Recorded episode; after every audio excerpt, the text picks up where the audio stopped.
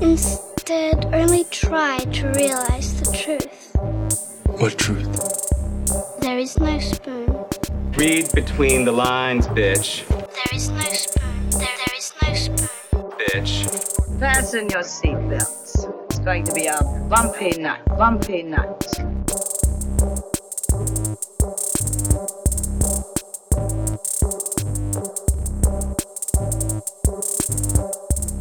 Saludos amigas y amigos, yo soy Mario Alegre Femenía Y yo soy Rosa Colón. y esto es Desmenuzando. En el episodio de hoy vamos a estar discutiendo los primeros ocho episodios de la serie de anime Neon Genesis Evangelion disponible en Netflix, que ha estado dando mucho de calor por lo menos en mi burbuja de Twitter. Sí, en mi Twitter también. La gente está bien angry. Sí, hay, hay que abordar eso ahorita más adelante, pero antes vamos a estar haciendo algo nuevo esta semana. Vamos, porque entendemos que no todo el mundo quiere a lo mejor escuchar el tema que estamos desmenuzando durante este mes, que sería Evangelion o el próximo o lo que sea, pero queremos mantenerlos a todos ustedes involucrados en la conversación, así que vamos a estar hablando de current events o... Current events. Sí, Pero no ti. political current events. No se, no se asusten. No, cosas de This Week in Pop Culture, Exacto. podrían decirlo. Cosas que hemos estado viendo, cosas que han estado generando conversaciones en las redes sociales. O cualquier cosa que tenemos rebotando en nuestra cabeza en ese momento. Sí, Porque, cuestionamientos filosóficos o de la naturaleza de... Algunas cosas no van a ser tan current. Eh, No, pero cosas que a lo mejor hemos estado viendo, como por ejemplo, Rosa, que has estado viendo que quieres traer a la mesa en este primer segmento de cómo se llame. no sé. Ah, bueno, nombre. pero yo he estado viendo, y probablemente se han dado cuenta si me tienen en Twitter, Legends of Tomorrow. Sí, yo sé que tú tienes un Legends of Tomorrow. enamoramiento con Legends of Oh Tomorrow, que te vi el otro día hablando con, con Adriana de Jesús. Sí. Eh, que ella como que se había quitado en el primer season. Adriana trabaja en Noticiel, es reportera de Noticiel. Es Saludos, excelente. Adriana. Hola, hola, Adriana. Hola, Adriana. Eh, reportera de Noticel. Que ella te contestó como que ya se quitó en el primer season o algo por ahí porque no le estaba gustando. El primer season es totalmente diferente porque todavía está pegado a Arrow. So, cuando eh, Arrow, pues se llama el Arrowverse, porque Arrow es el flagship y todos los shows que han salido de CW empiezan un poquito dark.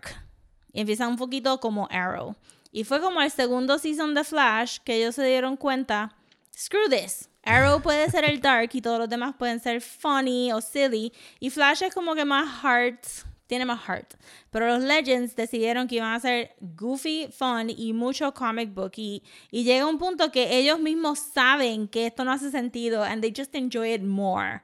Y y todos los seasons son como que un, un goal to, to do, ¿verdad? No sé si saben que ahora en Netflix, una semana después de que se acaba el show en CW, te ponen el season completo. Ah, no sabía. Ya no tienes que esperar meses y meses. Es como que season finale, boom, a la semana ya está en Netflix. Y ese acuerdo... No, hay que ver si se mantiene cuando ellos... Bueno, ellos han sacado el DC Universe app, pero como que no ha despegado lo suficiente como... No, me imagino y- que les conviene ahora mismo. Sí, Sí, for sure. Y la empezó gente- el año pasado. porque por lo, menos en Netflix sabes que la gente lo está viendo.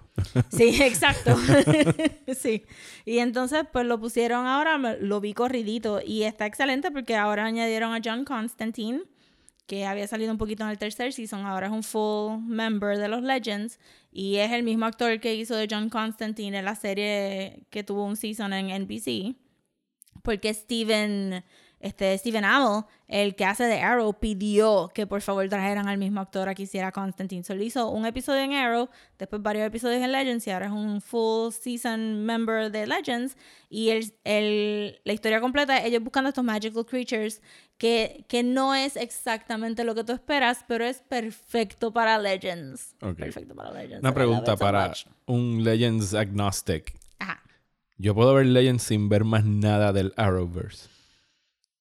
Sí, no, porque digo, sí, for the most part, porque ellos tienen su propio thing. Los Legends son un time traveling group y el primer season está conectado a Arrow, pero no es nada que ellos no te expliquen. Los personajes los llegas a conocer aunque no los hayas visto los seasons before, pero en el en el segundo y en el tercer season sí está el episodio que es el crossover con los otros episodios. Que, que se cruza con Flash y se Sí. cruza con... Pero en el season 4 they did not do the crossover. Ok. So, literalmente como que no tienes ni que salirte del season 4.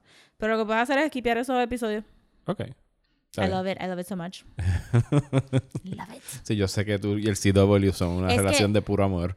Mira, Mario. Si a ti te gustó Brandon Routh en Superman Returns. Me encantó Brandon and Routh. I know you do. Yes. Ajá, Yo soy fan de Brandon Routh. Yo defiendo a ese tipo en Superman Pues Returns. yo no sé cómo tú no te vas, tú no te vas a enamorar más de Brandon Routh viéndolo hacer de Ray Palmer The Atom. Sí, yo sé que él hace de Atom acá. Porque él es perfecto. Y hay como que un wink wink a, a que él fue Superman. Todo el ¿verdad? tiempo, todo el tiempo, este, en uno de los crossovers, esto no es spoiler, en uno de los crossovers, cuando Supergirl le pasa por el frente a él, él dice, oh, she looks like my cousin. Ok. So, tiene un montón, y es bien meta, porque ellos saben, es super fun. ¿Y él sale desde el principio? Él sale desde el principio, él es un original legend. Ok. Pues voy a darle el chance. Do it, do it. Porque legends, mi, mi hijo legends. ahora mismo está viendo, no sé cuál fue la última que añadieron de Flash, pero él la está Eh, viendo porque ajá. él ve Flash con su abuela. Qué awesome. él puso a su abuela a ver Flash. Y si tuvieras a mi mamá hablando del multiverse y, y de Reverse Flash Pero es que si y de hay un, estas es cosas. que el, tu hijo es un genius, porque ese es el show para ver con tu abuela, porque Flash es tan lovable. Y yo como que, pues, tú no, tú, tú- no veías Star Wars conmigo y tú me estás hablando del multiverse y del Flash. Ah, mejor. Eso es el. Abuelas consentidas. Exacto. Pues, ¿Qué tú estás viendo? ¿O qué, qué estás viendo por ahí? pues fíjate, he estado viendo a raíz de Neon Genesis Evangelion, me he estado picando la vena de anime nuevamente. Pero se me hace. Yo sé que hay muchas series saliendo ahora mismo. Y yo casi siempre me, me dejo llevar porque los- la gente está comentando. He visto Mob Psycho 100 y One Punch Man, que son las, ambas del mismo artista. Y es como un estilo de animación que se diferencia mucho del típico manga look de, de los Big Eyes y todo esto. Pero no sé, como que ninguna. Tú sabes que yo soy todo sobre world building y que me agarren con una buena historia. Eso, el- los shonen anime, estos de la pelea de la semana, pues están cool por un rato y se ven brutales cuando están muy bien animadas, pero, ¿sabes? My Hero Academia, Academia y cosas así, ya después de un rato a mí me, me cansan. O sea, me da trabajo seguirlas viendo y las veo con mi hijo o las veo por mi cuenta. Así que me fui way back. Yo cuando... me pasa también con el cine y me pasa con los cómics. Cuando no estoy complacido con lo que está saliendo en el momento, digo, déjame ver qué estaban haciendo hace 30 años. Así que buscando en los rankings de... Estaba buscando específicamente OVA, Original Video Animations, los que salían directo a, a video. Busqué un, hice un search de Best OVAs of All Time. Y salieron los de Rurouni Kenshin, de Trust and Betrayal, que tienen esta animación más clásica de cuando Kenshin era asesino. Y salieron eh, Furikuri. Salieron, I love Furikuri. Sí, me encanta. Salieron varias cosas, pero salió una que se llama Legends of the Galactic Heroes. Ujú. Que cuando tú ves el- la imagen, buscas un trailer, pues se ve bien vieja, del 88. Entonces, pues ya tú sabes, la animación es mucho más tilted, son más nada más que mover flapping the mouse. son estas batallas espaciales donde todos son puntitos en un fondo negro. Sea, hay que. Yeah. O sea, you gotta meet it, meet it halfway, sobre todo viéndola ahora. Pero la historia está buena. ¿Sabes? Entonces yo, o sea, el Legend of Galactic Heroes, cuando vi cómo la estaban vendiendo en esta página que leí, era como que imagínense algo como Battlestar Galactica. Oh. Está un- una liga de planetas que es como el Evil Empire tipo Star Wars, que lo que quieren es gobernar con monarquías y qué sé yo, y están los planetas rebeldes que quieren. O sea, la típica historia de Yeah. los chiquitos contra los grandotes y el imperio. Pero nada más he visto hasta ahora dos, que son largos, duran como una hora, pero estoy hooked porque hay drama y melodrama. O sea, hay, hay un- en ese uno de esos primeros episodios que vi, hay esta secuencia que es algo que me impactó como la hicieron, que está el- uno de los protagonistas, no todavía no me aprendí los nombres, pero él regresa de una misión militar y se encuentra con un pana y tienen como que este intercambio de que, mira, está fulana que estaba pensando proponerle matrimonio y qué sé yo. Entonces es como que estos awkward silences de que tú entiendes que parece que él, el protagonista, ya había estado con esa mujer o te- le había expresado que tenía sentimientos por ella. Ándate. Y entonces salen en este. O sea, salen a celebrar como que el engagement y toda la secuencia está animada sin voces. O sea, tú los ves moviendo sus bocas y todo es hacer el, o sea, las animaciones, los rostros faciales de cómo cambian sus gestos. Entonces, tú estás entendiendo todo lo que está sucediendo porque ya, ya él te dijo lo que iba a pasar, le iba a proponer matrimonio. Entonces, tú ves la reacción de ella cuando le propone y cuando mira al tipo de reojo, como que, que tú, tú estás ok con esto. Entonces, todo esto está hecho sin, sin parlamento, ¿sabes? Sin, sin, sin que Sí, hablen. Sin diálogo, sin diálogo. Y entonces es bien interesante. Eso es algo que ya tú no verías porque ahora a todo el mundo le encanta hablar y hablar y hablar y no saben como que capturar esos silencio donde ya tú das por hecho lo que está pasando y no necesitas volverlo a escuchar. Y por ese lado me llamó mucho la atención porque no, no tendrá la mejor animación porque es una serie... que- Ah, pero está eh, bien. Pero la historia está buena hasta ahora. La estoy viendo en... Está disponible en... En High Dive. eh, que es ¿Qué una... es High Dive? Es High Dive. digo ahora cómo se llama. Eh, es VRV. VRV es una plataforma que reúne muchas plataformas de streaming. Ok. Eh, es- está hecha por Crunchyroll, que es los que hacen Ah. streaming de, de Crunchyroll. Y mira, ellos tienen, tú pagas 9.99 al mes. Incluye Crunchyroll, High Dive se llama, que es otra, es un canal que también es de anime. Está Shutter, que es el de horror. Y tiene Boomerang, de los, de los muñequitos viejos, de los Scooby-Doo los Todo Tommy eso Jerry. por 10 dólares y tiene a Shutter, porque Shutter sonaba como que era medio caro. Bueno, tiene 1, 2, 3, 4, 5, 6, 7, 8, 9, 10 canales. No todos son los más famosos, pero por 10 pesos, por 10 pesos te incluye Crunchyroll. y Shutter nada más es más de 10 dólares. No, Shudder yo creo que está como a 5.99 o 6.99 al mes. Pero para Ajá, eso, todo... eso es ba- basically the same, porque por 4 pesos más tienes Crunchyroll. Entonces. Ajá. Y así que eso es lo que estoy pagando para ver anime y coger y ver horror. VRV, sponsor us. VRV, si quieren llamarnos desmenuzando Sí, de podcast. hacer- yes, a gmail.com. y eso es lo que he estado viendo en estos días. No he podido ver mucho. El, o sea, algunas películas fui a ver Toy Story, pero eso no lo voy a comentar aquí ahora. Eh, el verano ha estado bien flojo, by the Sí, way. yo estaba pompeada para ver Men in Black, pero de momento como que no, vi los reviews y dije, está bien, puedo esperar a Netflix entonces. Me da Sí. pena por Tessa Thompson. Ellos, no, because I love her so ellos no son el problema, es que el libreto es blah, Mm. pero extremadamente blah. Yo leí que ya she hits on every girl in the movie. En, And I gotta see en. Men in Black, bueno, estaba dormido en toda esa escena porque no es como que ella tiene química con todo el mundo. Es como Rosario Dawson también, que es como que Rosario Dawson no puede hacer una escena que no se sienta como que, nena, bájale dos No. ahí, como que le va a brincar encima. El verano estaba tan bla que Marvel va a volver a lanzar Avengers en los cines. Oh my God, yes. Con cinco minutitos movie. extra en una movida que se llama Queremos pasarle a Avatar. o Disney quiere vencerse a sí mismo porque ahora ellos I son dueños guess, de right. todo. Sí. No sé, no sé. Seis minutos no vale la pena sentarse a ver cuatro horas de... Yo no tengo de planes de ir a ver Avengers No, otra vez. Yo la vi dos veces en el cine y lo que le vayan a añadir eh, lo puedo ver en mi casa después. o en YouTube tres segundos después. O en YouTube cuando alguien lo suba. No. ¿Tú usando, no tú la piratería. ¿Tú alguna vez fuiste a ver una película que hicieron un re-release? O Eh, sea, que, que, pero no un re-release como Sí. decirte que los los de Christopher Nolan que pasaron recientemente o algo así, como que... Como que estaba en los cines y lo volvieron a Y lo tirar. volvieron a tirar. Sí. ¿Cuál? dilo, dilo, porque yo creo que vimos la misma. Lord of the Rings. ¡Yes! the Fellowship of the Ring. ¡Yes! ¿Y por qué la fuimos a ver otra vez? Porque tenía el trailer de The Two Towers.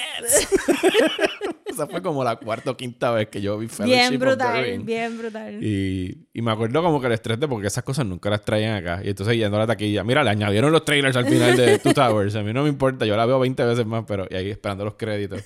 Para ver 30 segundos de que- Gandalf caminando por el monte. No, y la, este, la naricita de, de, de Treebeard.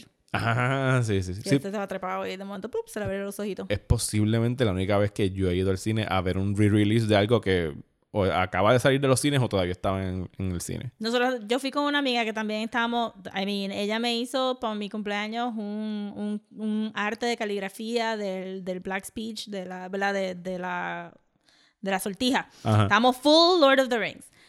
Y fuimos a verlo y tuvimos que convencer al manager del cine y a los empleados que vinieron a, a limpiar la sala que nosotras no nos íbamos de ir de ahí hasta que se acabaran los créditos porque estaba el trailer de The Two Towers y el manager me estaba diciendo, no, ¿cómo va a ser? Esto lo pusieron. Y yo, "Shh, todo el mundo cállese la boca, nos vamos a quedar aquí. Y lo vimos con todos los empleados del cine. Porque con la- ellos con las, con las escobitas y con los recogedores y nosotras como que, "Shh, va a empezar el trailer, lo vamos a ver todos juntos. Y no se atrevan a prenderme la luz. Ajá, y todos ellos se quedaron con nosotras en el cine solitos y de, ¡ay, se acabó! Bueno, es que eso, 2001 no es como ahora, que, No. que la... O sea, ahora mismo, la, como funciona la distribución de, de películas, lo que tiene que hacer el, el proyeccionista del estudio es conectarse por un VPN y bajar la nueva versión de Avengers o lo que sea que le vayan a añadir y darle play, Mm. ¿sabes? Digitalmente. En el 2001 tenían que enviar una copia que incluyera el trailer. O sea, que el gerente no supiera que tuvieron que cambiar la copia del Yeah. negativo del Lord of the Rings, pues... Bueno, yo No estaba le estaba- no le estaba dando un pass porque habían pasado meses y yo dije, ¿por qué tú crees que te mandaron otra vez a poner Lord of the Rings? Es como que... Pero transaron y lo vieron con nosotros. Fue un momento, un momento con todos los empleados de Caribbean Cinema de Carolina. Sí, yo la vi en, creo que fue Cinevista, en el segundo piso, tercer piso de Plaza Las Américas. Sí. Ese cine. That's crazy. pero sí, pues fíjate, sí vi un re-release. Yes, yes. Pero, Pero- Endgame no vale la pena. Yo no, yo no voy a tirarme a ver en game. Creo que dijeron que eran dos o tres escenitas. Creo que son seis minutos en total. Más algo post-credit. Tiene que decir cosas que quitaron. Y se las quitaron para mí. Cosas que quitan. es Y el post-credit probablemente sea algo como que, uh, por ahí viene esto y ya está. Sí. Esto es que le quieren, quieren tumbarle el récord a Avatar. Que a mí yo tuve esta discusión los otros días. Yo, yo preferiría que Avatar se quede primera. Yo sé que tú no... Mm. I feel nothing. y no tienes planes de ver Avatar. No. Esa está en tu lista con La La Land.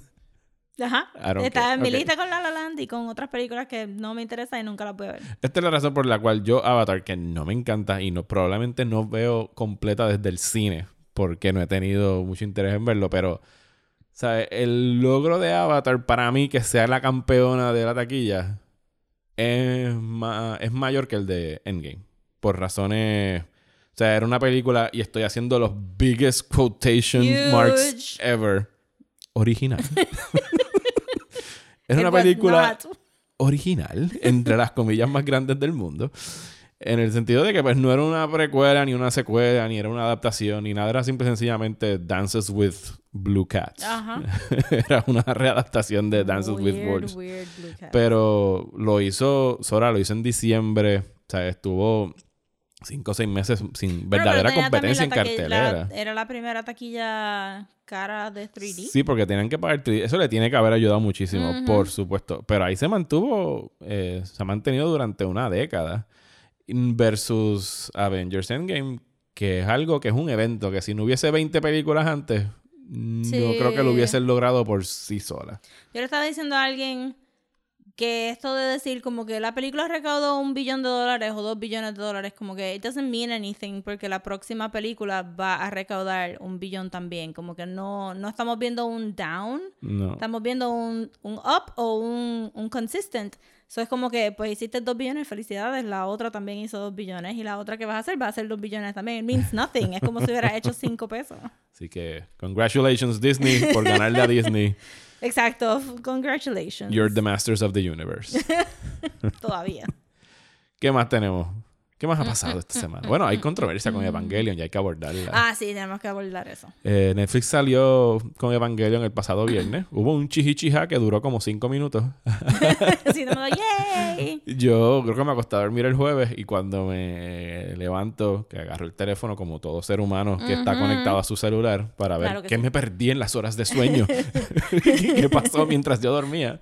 Hice un search en mi timeline por Evangelion y rápido empezaron a salir como que le quitaron Fly Me to the Moon de los créditos. todavía desde tu, tu text, tu angry and frantic text de le quitaron Fly Me to the Moon y como que cómo va a ser. Que es But cuan- indeed. cuando lo vienes a pensar es una pequeña... O sea, es- Netflix no quiso pagar por los derechos de Fly Me to the Moon aparentemente. De esa interpretación de Fly Me to the Moon. Y no es... Dicen que es bien cara, though. pa- pues parecería. El tripeo es que ellos tenían como cuatro o cinco versiones. Porque Fly Me to the Moon... Hay una versión que la cantaba alguien que se llama Claire. Que es la primera que sale en los primeros episodios. Primeros, primero, valga la redundancia. Pero después leí que...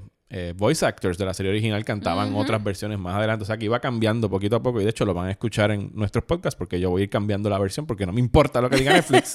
yo no voy a pagar por los derechos y voy a poner 10 segunditos al final. Exacto. Sí, eso fue, pero, pero es un good reminder de que a veces uno piensa que las cosas son bien inherent al show, pero que Ujú. tú tienes que pagar por cada cosita que tú vayas a importar de ese show. Sí, El tripeo es que pues no es como que esta cosa gigante, pero a veces funciona como que bien irónico en, en el contexto de la serie porque Evan- Evan- Evangelion se puede poner bien dark y de que bien bonita. Bien loungy, Ajá. bien retro también, para hacer algo del futuro. Y también tiene un poquito de, de foreshadowing, el Ajá. tema Fly Me to the Moon, como veremos próximamente. Lo que sí ha sido, ha sido perdón, lo que sí ha sido eh, tema de mayor controversia han sido cambios que han hecho en la traducción de, de una, inglés. del inglés. Porque también escuché que en italiano, en italiano y español estaban igual que la versión vieja. Sí, yo lo busqué. y no podemos entrar en detalles, ¿sabes? Eh, porque es algo que sucede más adelante. Yo diría que son spoilers. Pero digamos que en un momento hay dos personajes que hacen una expresión de amor. ¿sabes? De Literalmente que, de literalmente I love you es la, la frase que dice un personaje a otro. Y por lo menos así fue desde la traducción de ADV Films en los 90 a los subtítulos que yo he estado viendo toda mi vida. Y ahora lo que dice es I like you, que no significa lo mismo. Y cambiaron otras otras partes de esa conversación que cambian más el contexto y lo suaviza demasiado. Sí, y entonces el, el hecho de que los dos personajes sean masculinos, pues no lo ayuda a- a, la controversia, porque entonces les estás quitando el, el amor que había implícito eh, gay o homosexual o como quieras ponerlo. Yeah. No que eh, eso es una postura que toma Evangelion en la serie, o sea, con toda la intención de que sea así, pero, ¿sabes? Se notaba bien genuino y era un momento bien profundo para ese personaje en específico y lo, pues, lo estás suavizando demasiado y le estás quitando Para el- cuando el pasa esa escena, ya tú has visto una trayectoria tan y tan clara que eso te hace tan, eso es hace sentido y es necesario para que la historia pueda moverse forward. Y significa muchísimo para quien se lo dicen. Exacto. O sea, significa el mundo en ese momento. Exacto. Y suavizarlo por suavizarlo es medio weird y he visto que en Twitter se han peleado mucho que quién es el responsable de la traducción porque eh, la gente está diciendo que no necesariamente Netflix manda a hacer ese cambio, pero que No. pudo haber sido third parties de traducción. Sí, que de Todavía no ha momento- habido como que una respuesta oficial. Y sí, cuando tú buscas la, el diálogo original, creo que la, la palabra en cuestión es suki en japonés, que puede significar, o sea, está abierta a interpretación porque la traducción de japonés a inglés es complicada. Yo que he estudiado un poquito, ¿sabes? Hay cosas que pueden significar otras y suki sí está aceptado que tú puedas cambiar suki a like. Pero Pero la gente en Twitter estaba diciendo que esto, esto me mató porque a mí se me había olvidado. Que el like en el oeste no significa lo mismo y por eso es que a veces tú tienes gente diciendo, but do you like him or do you like like him? Porque el like es muy suave. Eh, aun cuando en western culture no quieran decir love, like se queda corto. Ellos no tienen una palabra entre medio de like y love y la palabra japonesa suena como que está entre medio de esas dos palabras en el oeste y que no al no tener palabras pues se fueron por la palabra más suave porque probablemente pensaron como que no, love está, está muy hardcore para lo que ellos están hablando. Sí, A nosotros nos pasa en español. Nosotros podemos decir te quiero mucho versus te amo. O sea, es Ajá. como hay un upgrade. Exacto, hay un super amo. upgrade, no hay un entremedio como O que... sea, me gustas, te quiero, te amo. Exacto, hay y tres se acabó. niveles. Sí, estamos cortos, pero supuestamente en las versiones de que no son inglés, pues que la dejaron igual. Sí, yo chequeé la traducción en español y hasta ahí decía te amo. Lo dice en español. Yo leí te que, amo. que en italiano también lo decía. Ahora, tengo que decir que el dubbing nuevo de inglés está bien malo y nada más pude escuchar tres oraciones. Yo no lo he querido ni, ni probar. Yo dije, déjame ver cómo es la voz de Shinji. Y yo estaba poniendo el episodio y en mi cabeza estoy escuchando la voz de Shinji y yo estoy diciendo, no, tienes que olvidarte de esa voz, esta voz va a ser bien diferente. Y lo que me salió hacia afuera, como que lo que escuché de Shinji era como que una mujer de 25 años. Y yo dije, esto no va a ir para ningún lado. No voy a escuchar más voces de estas personas, because it sounds horrible. Y te juro que sonaba un poquito como las voces de AI que tienen las computadoras que tú como que las pones para el auto speech. Así de malo sonaba. Ok. Yo no quiero ni ver escenas dramáticas con esa persona. They Yo- just awful. Lo sigo viendo en japonés y lo seguiré viendo en japonés porque Yeah. no puedo escucharlos de ninguna Estoy, otra estoy un poquito forma. curiosa de la de español, porque no he visto ningún anime en español ever y de momento dije, esto debe estar bien interesante. Yo vi un pedacito en español y a mí, por lo general, los dubs en español siempre me han, por lo menos para el anime, siempre me han caído mejor que los que hacen en inglés. Es que ya hay una, hay una tradición de décadas de hacer dubbing en español de series japonesas y de múltiples cosas que los que hacen voice acting en inglés, para mí nunca, incluso los más celebrados así, los Cowboy Bebop, que son de los mejores dubs, yo no, no, o sea, son buenos, pero no me encantan y les restan algo de lo que se escuchaba Yeah. en el diálogo original en japonés. Es que es, al- es algo, I mean, no es como que el dub en inglés original de Evangelion era so great. No, no, tampoco. Pero ahí ya, ya ahí ya está la nostalgia hablando de que yo crecí escuchando la silla, ahora no se escucha esa. Pero por lo que me estás diciendo es bastante hor- horrible. Oh, no, I mean, yo no quiero ni ver futuros episodios donde la gente está haciendo sex noises porque esto se va a escuchar Ew. horrible.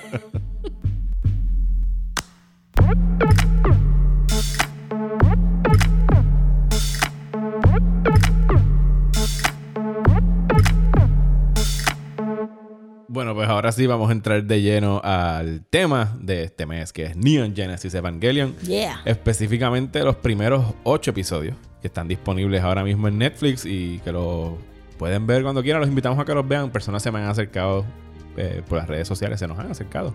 Que nunca han visto un anime y le están dando la oportunidad. Y son algunos que les han gustado, otros que no. Pero me llama mucho la atención cómo la gente está reaccionando ahora a ella. ¿Tú has visto personas en tu timeline que la hayan estado consumiendo? He visto mucha gente. He visto mucha gente decir que la van a revisitar y todavía todavía no la han empezado a ver, so maybe en las próximas semanas vemos los primeros como que, oh my god, I had forgotten about this. Lo que sí leí fue de una muchacha que hizo un buen punto de eh, que una vez ella había visto Evangelion la primera vez, había salido con una depresión bien brutal y que esto no es un bingeable show. So, no, es que te- si te sientas, pues sí, vas a tener como que una crisis. Yo estoy siguiendo específicamente a un, un escritor que se llama, por lo menos su handle en Twitter, él es Film Crit Hulk. Que él, él empezó esa cuenta y él escribía todo como si fuera Hulk. Hulk con los all con, lo- caps. con los caps y gritaba y Hulk angry y cosas así. Y ahí ya se le quitó el gimmick y sigue escribiendo. Y él ha ha sido medio anime adverse, como que no le hace mucho caso pues por el estigma que tiene el anime. Pero él también ha sufrido de depresión y la ha estado viendo. Y entonces ha sido pues interesante desde el punto de vista que yo sé hacia dónde se dirige la serie. y, la- y le está gustando mucho. Y ha sido... Hay unos episodios que son triggers para él, que él lo dice como que, diablo, este episodio está capturando súper bien lo que es la depresión y lo que uno atraviesa. Y es- está llegando al final todavía. Él no ha llegado ahí, creo que lo dejé en el episodio 24. Ya, diablo. Así que ya ha pasado yo creo que lo peor. Sí. Pero vamos entonces a empezar hablando del episodio número uno que se llama El primer episodio se llama Angel Attack. bastante simple. O sea, Bastante al grano. Al Hay un monstruo gigante. Estamos en Tokio, Tokio 3, para ser específico, Japón. Sí. Y otro Godzilla, otro monstruo gigante está atacando a Tokio, pues que es un staple, ¿sabes? Una, una cosa ya normal dentro del Sí, entretenimiento Tokio japonés. está como que en un, en un crossroads de destruction. Que siempre llegan por ahí. Sí. Of y, course. y tenemos estos eh, monstruos, se les cataloga de una manera bien peculiar en la serie. Se les dicen angels. Angels. Son angels que están llegando a destruir Tokio.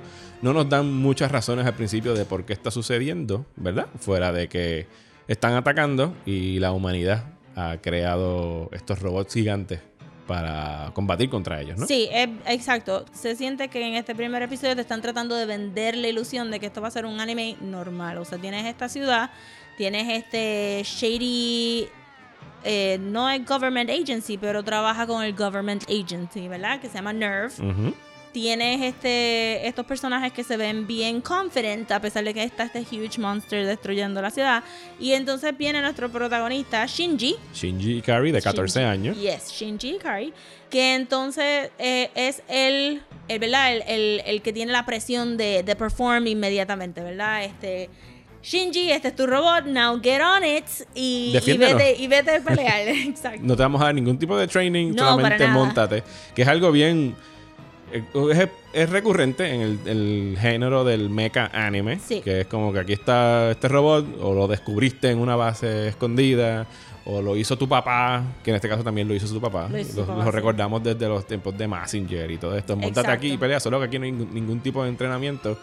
Eh, y hay razones por las cuales no hay tipo de Exacto. entrenamiento y no nos vamos a tocar todavía, porque es algo que se explora más adelante en la serie. Sí. Pero ocurre algo interesante entre, eh, cuando conocemos a Shinji, lo viene a recoger eh, la que se convertirá en su guardiana, Sí, eh, que se llama Misato. Misato Katsuragi, el Major, la mayor Sí. Misato Katsuragi, que está adscrita a esta organización llamada NERV, que fue, como dijo Rosa, la que creó los Evangelions.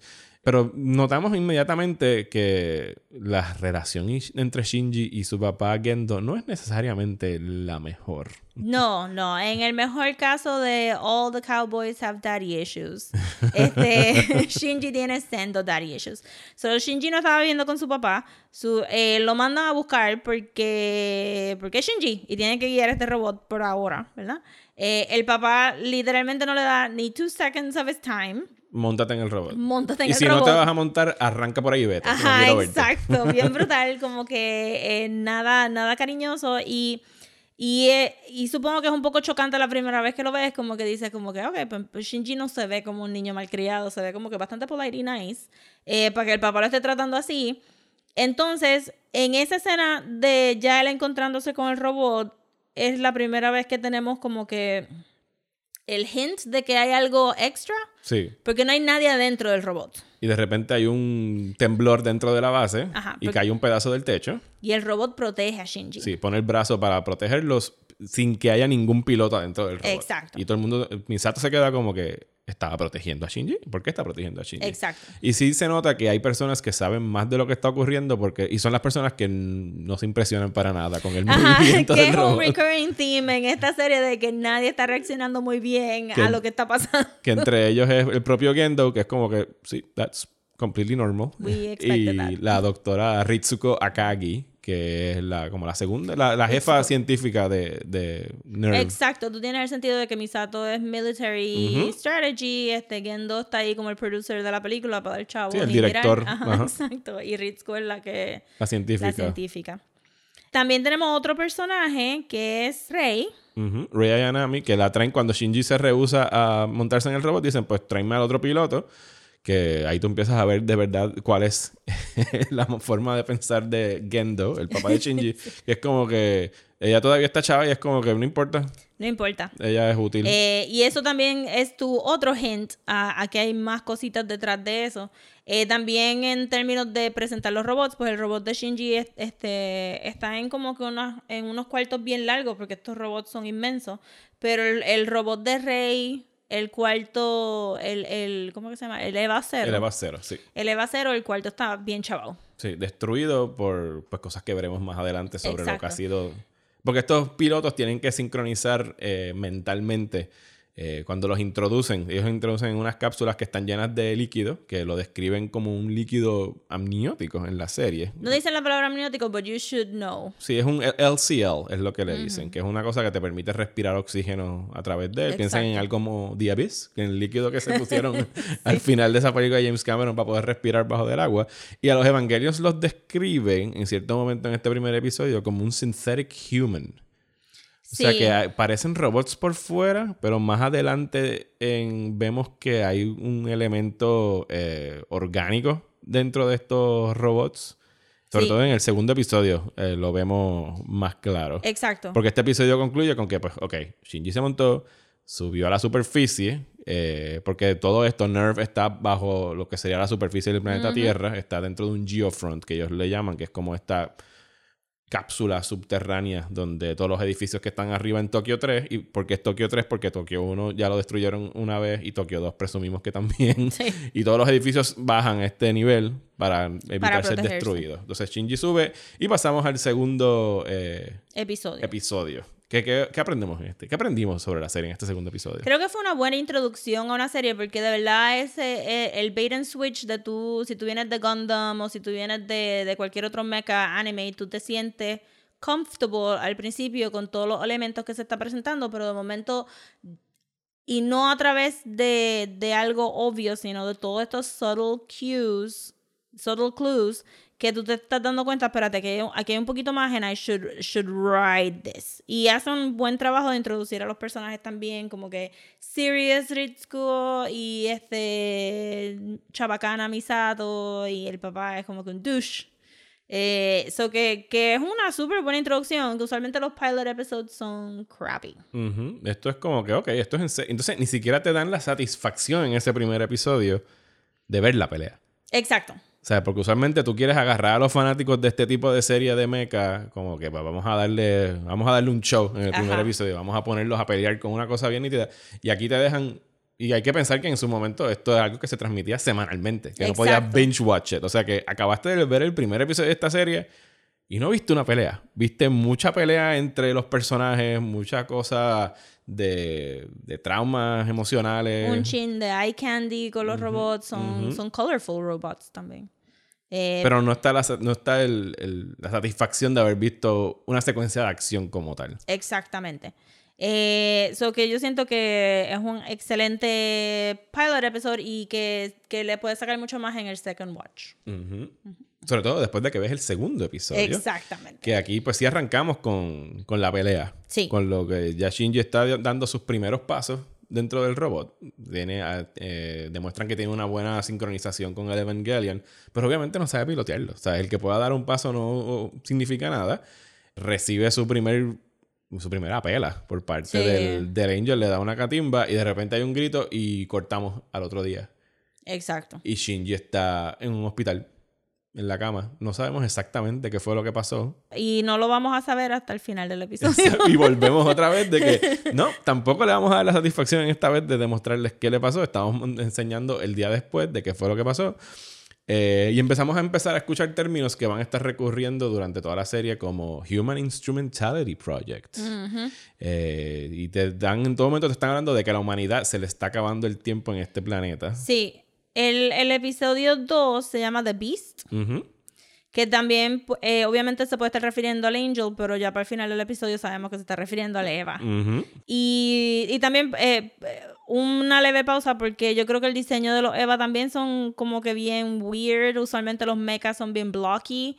Y, Y estos son bien slender. estos son atléticos. bien slender y long y tienen como con mucho abdomen. Que tú pensarías que cuando Shinji se monta en el, en el Eva va a ser inmediatamente graceful porque el robot se ve bien graceful, but he's not, ¿verdad? Este, eso que también está es- ese, ese juego de, de darte un robot que es bien largo, pero entonces no, no puede moverse, tiene que estar enchufado para que funcione, eso es bien limited. Ok, so Shinji está en el hospital, pero también tengo aquí en mis notes que este, están hablando del history, ¿verdad? En el salón es que están hablando Están de hablando de, del, exacto, de lo que ocurrió en lo que se llamó el Second Impact. El second. Es la primera vez que empezamos a escuchar de sec- del Second Impact y esto lo describen en los libros de historia de Japón en ese momento. Estamos en el año eh, 2015, según la serie. Eh, como un evento que ocurrió hace 14 o 15 años, que fue que hubo una explosión inmensa en Antártica. Eh, el continente prácticamente desapareció, los niveles del mar subieron, desaparecieron muchas, por si no decir la mayoría de las ciudades costeras del planeta Tierra y gran parte de la humanidad pues murió en ese evento catastrófico. Le dicen el Second Impact porque ellos eh, consideran el First Impact el meteorito que acabó con los dinosaurios Con los en la. Tierra.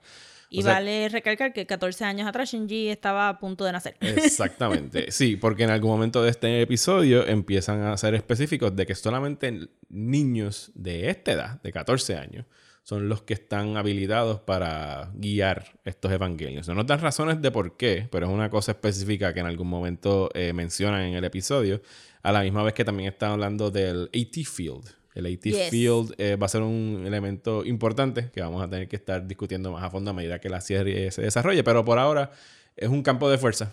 Eh, Y es lo que hace que los Eva sean unique. que- que- y de los Evangelions es como una. Es un force field, básicamente, si lo vamos a poner en términos de ciencia ficción. Es lo que.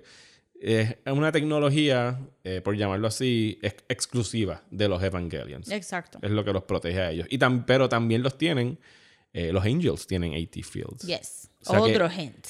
Esto, el monstruo y el monstruo que nos defiende comparten el AT Field en común. Y es una. Hay que ver si entonces es una tecnología o es una cosa más allá que, que comparten ellos. Y también en este episodio tenemos los primeros indicios de que Nerve es algo que existe fuera de gobierno Ujú, y que aquí lo que está mandando es el UN, que es hilarious. ujú. Como que, ok, UN. Pero el UN le pasa, le pasa fondos a Nerve. Ajá, y que, que está la idea, y eventualmente vamos a escuchar la idea de que todos los gobiernos tienen que estar pitching in. Ujú, Para poder construirlo, porque todo el mundo necesita, como quien dice, su propio Evangelion. Porque los ángeles, eh, estos angels, siguen llegando. Eh, y su objetivo es llegar hasta Nerve, hasta donde está el Geofront. No Ajá. nos han dicho por qué. Pero, Pero sí, it's es- es- eh, los está llamando hasta ese sitio. Y la idea que nos están dando hasta ahora en la serie es que si llegan ahí, no va a pasar nada bueno. O sea que eh, los evangelios están ahí para proteger el que estos monstruos gigantes lleguen hasta cierto punto dentro de los headquarters de Nerve. Exacto. Y pues podrían pasar cosas malas. Si y si sucediera. esto le está sonando un poquito como Pacific Rim, es porque sí, Guillermo del Toro Vio le, Evangelion. gusta, ajá, le gusta mucho Evangelion. Y pues, pues Pacific Rim es lo más Evangelion-like que vamos a ver este live action. Sí, es lo más cercano. De hecho, en algún momento, post Lord of the Rings, eh, la compañía de efectos especiales de, que hizo Lord of the Rings de Peter Jackson, empezaron a insinuar que iban a hacer un live action de Evangelion. Yo como fanático dijo, imposible que ustedes hagan un Imposible. live action de Evangelion. Pueden hacer una película que parezca Evangelion, pero no van a poder adaptar Evangelion Y después vino Pacific. Rim y uno hizo, ah, Ah, ya, esto es ya lo lo más hicieron, cercano ya. que van a poder you don't hacer. have to do it. Exacto. ¿Qué más pasó en este episodio? Segundo episodio. Ah, Ok, pues entonces Hablando aquí- de un paréntesis, oh, mala mía, que estás hablando de, del UN y de los que mandan. Vemos a Gendo participando como en un secret meeting Sí. donde hay otras personas hablando con él, que es donde empezamos a escuchar lo que se conoce como el Human Instrumentality Project. Exacto. ¿Qué significa esto? Todavía no tenemos We'll los detalles, out. pero sabemos que tanto Nerf como los Evangelion, como todo lo que está sucediendo, está, es parte de ese objetivo de estas personas que están hablando con Gendo y Kari. Exacto. Y entonces, eh, al final de este episodio, pues cuando por fin tenemos ese flashback a la pelea, es que entonces vemos que el Eva es más organic de lo que teníamos entendido. Eh, y puede controlarse él mismo. Se puede controlar él mismo, se fue en Berserker Mode y se regeneró también. Sí, así mismo lo describen como un berserker. Él tiene una pelea con el Angel, le parten el brazo. Cabe señalar que Shinji siente cuando parten el brazo, porque como ellos están sincronizados mentalmente, todo lo que siente el Evangelion lo siente el piloto. Y esto va a ser algo más importante eh, Luego. luego, cuando sigamos viendo pues lo que ocurra con, con estos personajes que están adentro de los Evangelions. Pero una vez esto sucede y Shinji tiene este trauma de que fue lo que pasó, que no sabe pilotearlo, el Evangelion toma control de sí mismo. Y ahí es que dice lo que describen, como tú dijiste, como el Berserk Mode. Regenera el brazo, que no parece un brazo metálico, parece un brazo Orgánico. humano eh, específicamente. Y destruye al Angel en cuestión de segundos. Pero savagely. Tenemos el shot con como que backlit del... Del Eva del saliendo Eva de la poquito explosión. así, como que hunched. Y que mucha gente en Nerf se quedan impresionados porque Ajá. nunca habían visto esta Porque manifestación se de ve Evangelion. literalmente monstrous. Sí. Ok. Y ahí eh, Shinji recupera como que control de la cápsula. Y en un reflejo de uno de los rascacielos que Ajá, están ahí, él. mira a la derecha y se cae el- parte del casco del, Sí. del EVA 01, que de- del Evangelion. Y sale un ojo, un ojo Ajá. Con algo, una piel carnosa alrededor. O sea que nos damos cuenta de que estos no son máquinas. Hay algo de, Ajá, y él debajo dice, de esto. Eva's true face. Ajá. Y ahí él sí. despierta y se acaba su flashback y Fly Me to the Moon y empieza. Exacto. y hay algo que llama la atención de esto y es algo que va a ser recurrente a lo largo de la serie y es que Shinji está teniendo este flashback mientras está escuchando su Walkman.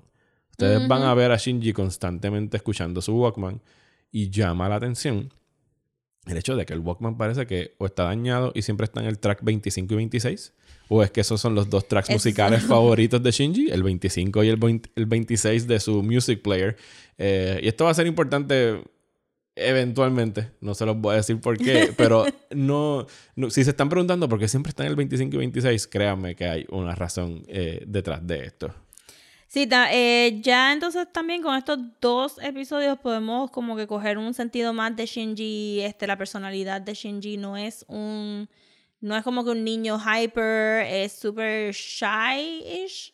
Ah, de hecho, no mencionamos que Shinji eh, va a vivir con Misato en este Exacto. episodio. Sí, porque eso, a eso iba, porque eh, eh, Misato es bien plucky, bien Extrovertida. extrovertida y Shinji es bien quiet, es bien polite, pero es bien serio y no actúa como un nene de 14 años que debería estar super excited de estar montado en un robot peleando con angels, que es lo Y- que pasaría en otro anime. Y de irse a vivir con esta jeva Ajá, dentro con de la los- super jeva y, y no tener reglas y pues poder.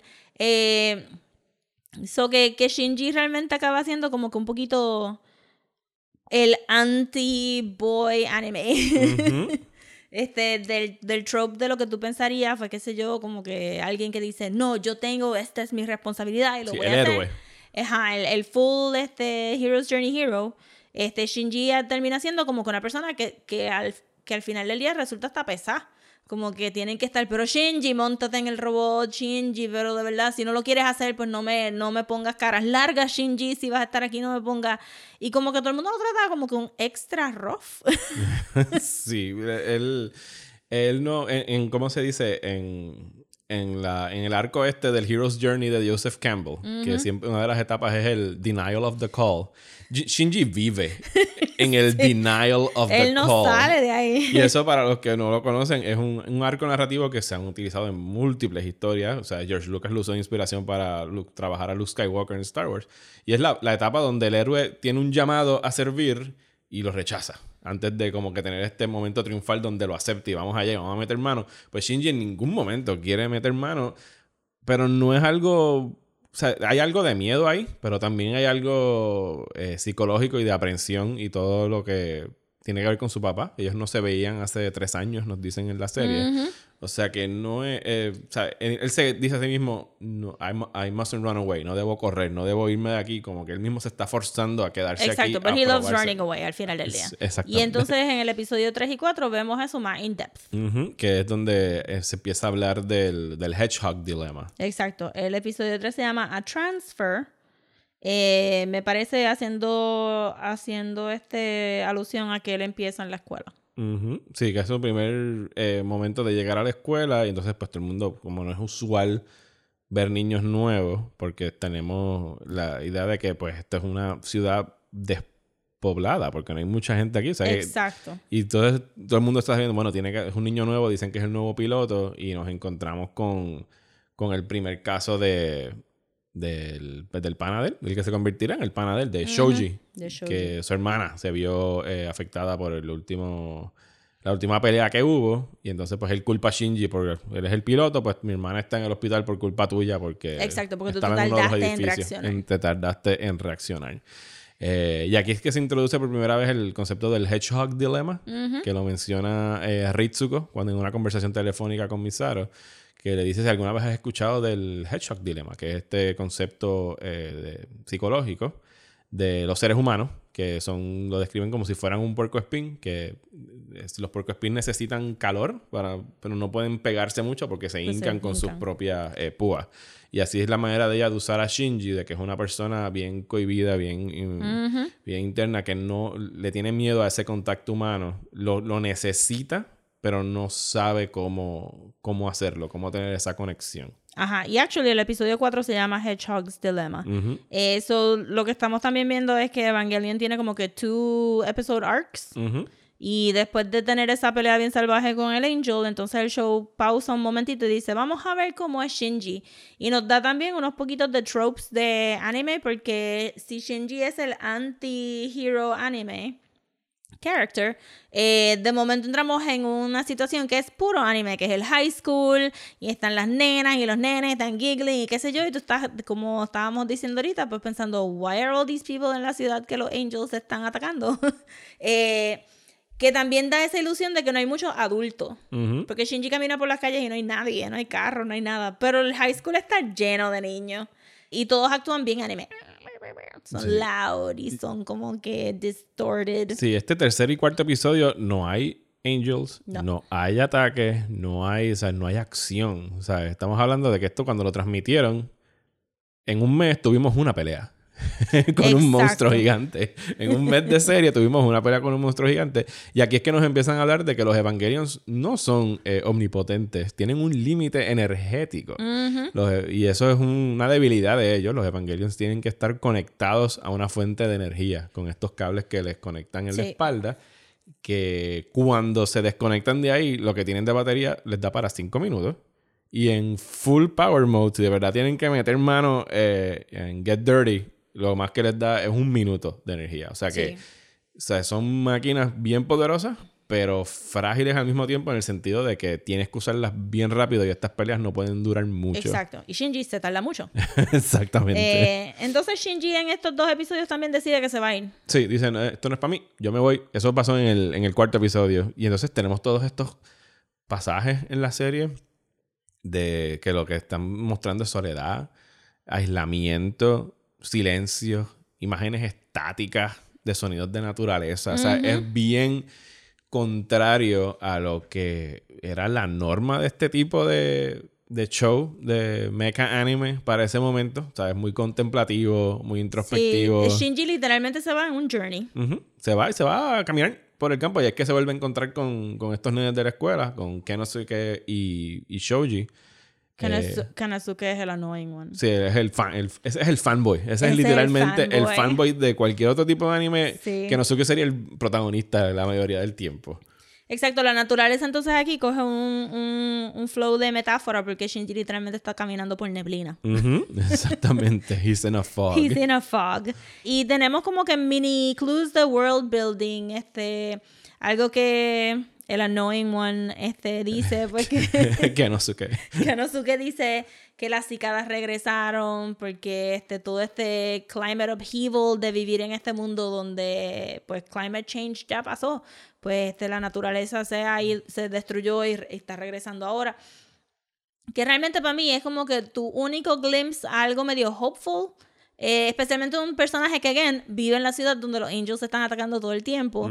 Y él está como que, mira, la grama creció y las cicadas regresaron. Everything's getting back to normal. Y tú estás, pero Mientras ayer está- estaba...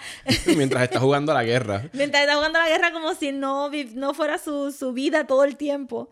So que aquí te presenta como que cómo la gente está en esta ciudad lidiando, pues puede que sea como que convirtiéndose en fanboys de los militares porque está al lado de la base militar. Y que son episodios importantes porque te presentan, o sea, no eh, tratan de ponerle un rostro a las personas que viven en esta ciudad a través de estos personajes como Shoji y Kenosuke, que no es pues monstruo y monstruo y monstruo, el monstruo de la semana y vamos a pelear y vamos a hacer las peleas cada vez más cool, sino que están tratando de, de presentar el, el estado mental del protagonista en estos momentos y de que no es el típico Hero's Journey al que estamos acostumbrados a ver, que es parte de la intención original de, del creador Hideaki. Anno, que como habíamos mencionado en el episodio anterior, el anterior en el primer que, di del ciento, de que dimos del Evangelion 101, eh, Evangelion era su manera de, de- Para él fue su, su adaptación de cómo él estuvo lidiando con, con, el- con la depresión. Sí, y se nota, como que inmediatamente, especialmente si, si tú estás sufriendo de depresión, eh, siento que, que tú ves los síntomas en Shinji immediately. Ujú. Y que también choca un poquito porque se supone que sea un nene de 14 años, se supone que sea not depressed. Pero he's really depressed. También este journey noté otra vez el tema de que Shinji no le gusta el, el sexo. O sea, no le gusta la sexualidad. Punto. Y Misato es como que all about that. Misato es todo como que panty everywhere, boobs all over the place. Ay, cuando tú vas a tener novecita, bla, bla, bla. Yo soy joven todavía, mírame a mí. Eh, y Shinji's not having it. No. Pero en su journey acaba como que en un cine o en un public space. hay Ah, dos cuando está, personas. cuando está deambulando por ahí. Ajá, sí. cuando está deambulando por ahí se encuentra dos personas making out y la cara de asco que él pone. Este me pareció bien particular, especialmente en los animes que se supone que todo el mundo es como que horny all the time. Sí, y, y se le están dando los nosebleeds, ¿sabes? Empiezan Ajá, a sangrar por la nariz. y Son Y- unos em- pero, pero era cara de como que, están, ugh. Sí, y, no, para no tener gusta. 14 años es un, es un... Está llegando tarde a la pubertad. Exacto. O sea, Que- tiene un desarrollo, eh, no, un desarrollo sexual y emocional no normal para un nene de 14 años, que pues da a entender que pues algo pasó durante la infancia de este nene Y, que... y que los otros dos amigos sí son horny anime Oh, dudes. sí, ellos están locos por... Ellos se mueren por vivir con Misato, Ajá. como vamos a ver más adelante en los episodios que nos faltan por mencionar en aquí ahora, pero sí, ellos como que, diablo, tú vives con esa jeva, tú sabes. Exacto. Y no estamos diciendo que cosas como Gundam, eh, los nenes son super horny, pero no actúan de esta manera. Eh, Shinji inmediatamente no está actuando like he's okay. Sí, porque series como Gundam es, eh, Gundam es una serie más que tiene que ver, el world building de Gundam es más militarización y ejércitos de aquí y ejércitos de acá. Esta es más como que soldados, no necesariamente, no están buscando el, el lado eh, psicológico del, del protagonista. Ok, so ese es el- entonces en el episodio 4, después de hacer el showcito de que se iba, pues entonces regresan. Ajá. De, sí, de hecho, el, el episodio 4 acaba con que Misato entiende que se va en, en un tren y cuando el tren pasa, Shinji está ahí todavía Exacto. parado. Que en cierto aspecto te entiendes que Shinji ha decidido, ok, me voy a quedar, I'm gonna try to do this. Ajá, Eh, entonces pasamos al quinto episodio. sí. Ah, también, pero entonces esto cementa a Shinji como un drama queen. Sí, que, Bien hardcore. que son las... Que son, son las críticas que casi siempre recibe el personaje y de las cuales yo tengo que defenderlo como fanático a cada rato. Porque sí, no es, no es el típico personaje, no, no- es bien atípico eh, y no es un tipo fácil de querer, pero es un nene de 14 años. Sí, O sea, hay es- que tener eso presente. Usualmente estos nenes que salen en las series y no solamente el anime, o sea, son más, los, los, los escriben más grandes de lo que son. Sí, O sea, y aquí es fácil comprender a un nene atravesando no solo todo el bagaje emocional que pueda tener, sino la presión de que ahora tú eres el encargado con salvar al mundo. Exacto, pero con este final por lo menos le dan el, el thing de que it's his choice now. He's saying it's his choice. Pero como quiera tiene 14 años. So, el episodio 5 y 6, ¿de quién vamos a estar hablando? De Rey Ayanami. Yes, de Rey. En el quinto episodio, que se titula, ¿tienes el título por ahí? Sí, tengo, eh, a veces los títulos, a veces los episodios tienen dos títulos, o eh, eh, Rey Beyond the Heart o Rey 1. Ujú. Sí, porque a mitad de episodio, cuando hacen el, el break para comerciales, que es cuando sale la pantalla negra esa con, con, la- con el kanji en blanco, es usualmente donde hacían la- el break para comerciales en Japón. Ajá. Y entonces aprovechan a veces e introducen un segundo. Un segundo título. Sí, porque a ver, los otros no tenían dos títulos. Entonces, el episodio 6 se llama Decisive Battle New Tokyo 3 o Rey 2. Ok. Rey 1 y Rey 2. Rey 1 y Rey 2. ¿Por qué? ¿Is that a clue, perhaps? Posiblemente.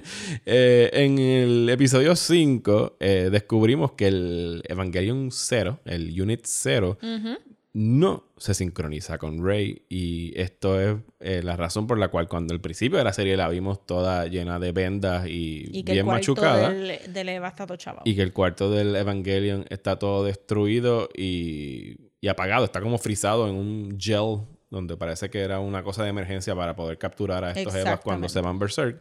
No se quiere sincronizar. Y descubrimos que Gendo tiene una relación un poco más ín- íntima, no en términos... No, es mucho más íntima con, que con Shinji. Sí, pero íntima no quiero dar la alusión de íntima en términos sexuales, carnales, sino íntima emocionalmente. Eh, Shinji en algún momento de los ejercicios que está haciendo de entrenamiento ve que eh, su papá se le acerca a Rey y hay sonrisas entre ellos. Y para él una sonrisa es algo completamente extraterrestre viniendo de, de su papá. Y O Rey sea, no sonríe mucho tampoco. Él no la conoce, pero sabe que ella no sonríe mucho. Eh, así que en cierto momento ahí sí podría darse como que al mismo tiempo una curiosidad de parte de Shinji eh, y un recelo de por qué con esta nena sí y conmigo no, que tiene esta niña que yo no tengo. Eh, que sería lo primero normal de niño que Shinji hace en todos los episodios. Sentir celos porque el papá no lo quiere. Eh, y de entonces aquí vemos a... Escuchamos por primera vez que los Angels, eh, lo dice Ritsuko, son 99% humanos. Oh, o sea que no son robots. El- hay una cosa allá adentro con ADN, 99% humano. Eh, Interesting. interesante. Interesting. Eh, y a Rey en cierto momento la describen y lo apunté aquí en, mi, en mis notas. She's not adept at living. Yo creo que es una muy buena descripción de se un supone personaje. que, que Rey sea como que una nena de 14 años también. Exactamente. Y este es el Yo también lo puse. Not adept Not at Adept at living. Living. Y eh, el episodio arranca de que, pues, no lo fuerzan, pero le piden a Shinji que lleve esta el ID card a, a donde está Rey, a su apartamento. Y cuando Sí. vamos al apartamento de Rey, es como que en este. Se lo piden, pero es como un shoulder nudge. Como que, Sí, vete, vete, vete, ah, chécate, vete, chécate, A Rey. ver si tenemos. y el Rey vive en estos apartamentos que parecen abandonados a las afueras de la Eh, ciudad. Asqueroso. Eh, sucio, no tiene ningún tipo de decoración. Y parece, de hecho, ni siquiera parece un, un apartamento, parece No. un hospital. Sí, está todo manchado y tiene muchas vendas por todos lados. Y tiene, ¿cómo se dice? Los beakers estos, los frascos que se Sí. en laboratorio y vendas. También, eh, antes de que Shinji, Shinji llega, pero realmente nadie estaba muy perseado de que había una niña de 14 años viviendo sola y se supone que Shinji viviera solo. Pero Misato entonces intercede eso. Este es un mundo donde niños de 14 años pueden vivir solos unsupervised en estos apartamentos random de la ciudad que está mitad vacía. Eh, y tenemos ese primer encuentro. Eh, no primero, pero mucho más Pues los primeros de ellos dos solos. de ellos dos solos. Que pues. Y esto tú el otro día hablando, eh, fue- Yes. que nos estábamos grabando, hiciste una observación muy buena que a mí nunca se me había ocurrido y he visto Evangelion un chorro de veces. Así que por favor, eh, compártela otra vez. Ok, so Shinji entra al apartamento y está averiguando. eh, y, y Rey no está. el apartamento es chiquito, pero no está. Y entonces Shinji camina a la mesa y ve los espejuelos del papá. Que es como que el único item que hay en ese sitio que parece como algo importante y personal para ella. Exacto, y están cracked. Ujú. Los espejuelos de, de, de Gendo, del De papá. Gendo, exacto. eh, en los espejuelos de Gendo. Entonces Shinji eh, hace lo que todo el mundo haría, ¿verdad? You start looking through them, ¿verdad? Lo- te los pusiste para ver y cuando de momento ve, Rey está al fondo del, del apartamento, primero blurry y después este in focus, Y ella está en una pose un poco más sexualizada de lo normal, ¿verdad? Y está desnuda con Y una está toalla. desnuda con una toalla. Saliendo del baño, unas pantuflas y una toalla es lo que Sí, tiene. normal para ella. Y entonces, pues Shinji, siendo Shinji, se hace 1008 y se cae. eh, y entonces le cae encima a Porque ella, Ray va para encima de él. Porque pero- le va a quitar los espejuelos. Pero sí, no es una reacción de me estás viendo desnuda. Es una No. reacción de por qué tú estás tocando esos espejuelos. Exacto. Y cuando se los quitas, que se caen y él le cae encima y le pone la mano en un, en un seno. Y pues está este momento incómodo que en cualquier otro anime sería el momento gracioso de, De, ella darle un sendo puño, Ajá. entonces él cayéndose para atrás. Pero no, ella simplemente se queda súper quieta, como si estuviera muerta. Y le dice como que eh, podrías sacar la mano de ahí básicamente. Sí. Do you mind? Creo que le dice algo así. Y Ray habla bien suavecito, Ray no Ujú. alza la voz nunca, es medio whispery. Y entonces pues tiene ese...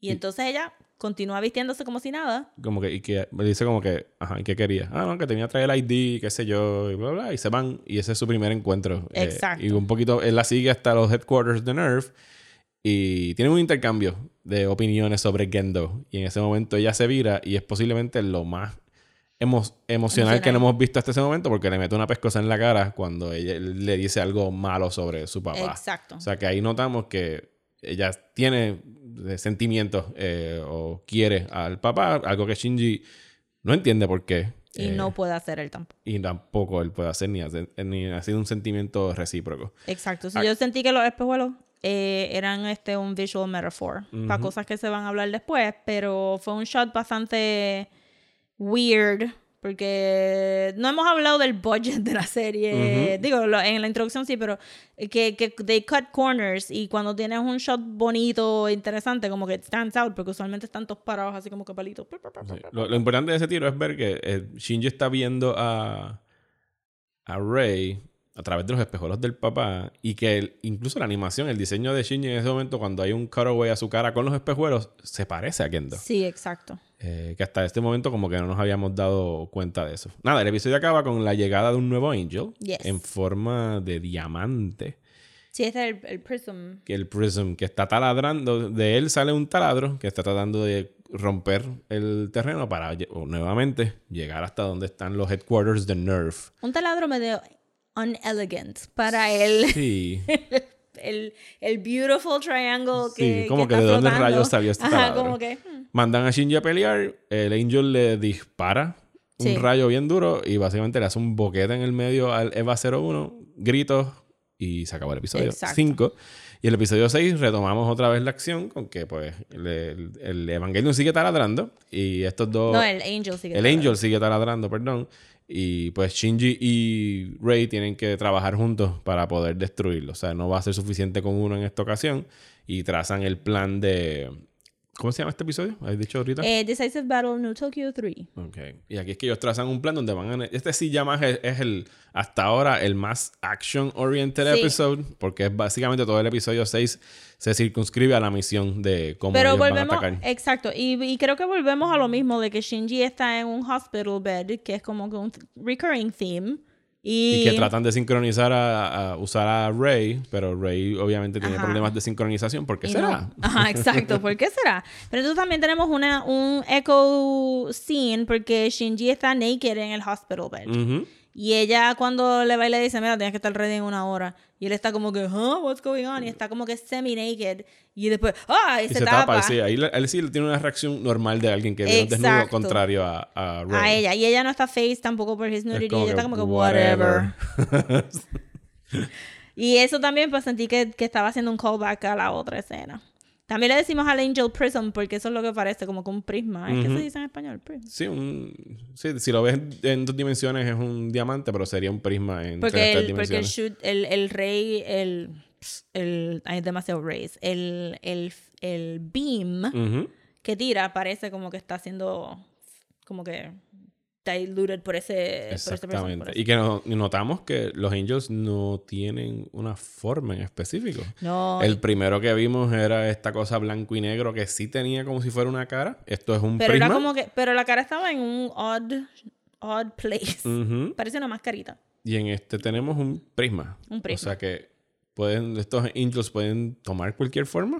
Yes. Por ahora eso es lo que estamos notando. También hace como que un poquito de callback a lo de maybe H.P. Lovecraft. Ujú. y, y notamos que están describiéndolo eh, por número. El fourth angel, el third angel. Y que si empezamos con el third angel en el primer episodio, Exactamente. ¿quiénes son los primeros dos? We'll no nos han out. dicho quiénes son los primeros We'll dos ángeles.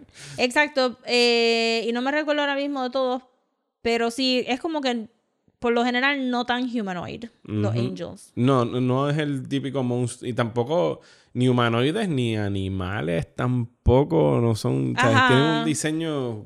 Maybe un chinchín el del agua que vamos a ver ahorita. eh, sí, ese podría ser más un Pero, squid. ajá, pero, pero para mí como que se siente un poquito H.P. Lovecrafty, non-Euclidean geometry crap.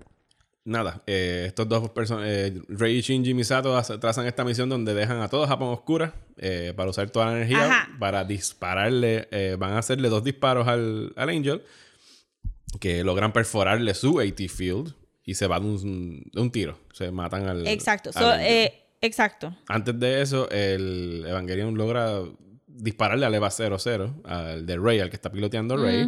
Eh, Shinji se paniquea porque piensa que Rey está pues, sufriendo allá adentro o puede estar en peligro. Eh, y tenemos entonces una repetición de un flashback que tuvimos en el episodio anterior, que fue cuando el Evangelion 0 se fue Berserk, que lo vimos frisado en aquella cápsula de entrenamiento. Gendo se paniqueó. Eh, porque Rey le va a pasar algo a Rey y se tiró y abrió la cápsula con sus manos y se le quemaron las manos, que por eso es que, Que vemos que Gendo tiene los guantes. Y Shinji hace exactamente lo mismo. Y cuando se asoma dentro del tubo, Eh, lo que Ray ve, es a Gendo haciendo el mismo gesto y vemos a Rey haciendo algo completamente extraño que es sonreír. sonreír y Shinji se cree que porque they're friends y es porque ella se recuerda del papá. Exactamente. No, es- no eres tú, Shinji. No eres tú, Sorry. Shinji. Entonces también en este episodio 6 es cuando por fin entendemos por qué Misato está ahí. Yo siento. Ujú, ¿Qué es lo que dicen? Eh, Misato se está vendiendo como que esta personita que es una un office person porque no está peleando. Y como están se bebe saque todas las mañanas es super slob. Shinji no las está vendiendo como que no es muy capable pero de momento cuando hay una emergencia Misato es exactamente la que sabe qué hacer. Sabe pensar outside the box para resolver problemas y sabe conseguir lo que necesita. So, nadie le dice que no a Misato, porque Misato es la que brega con estas cosas y que todo el mundo confía 100% en Misato.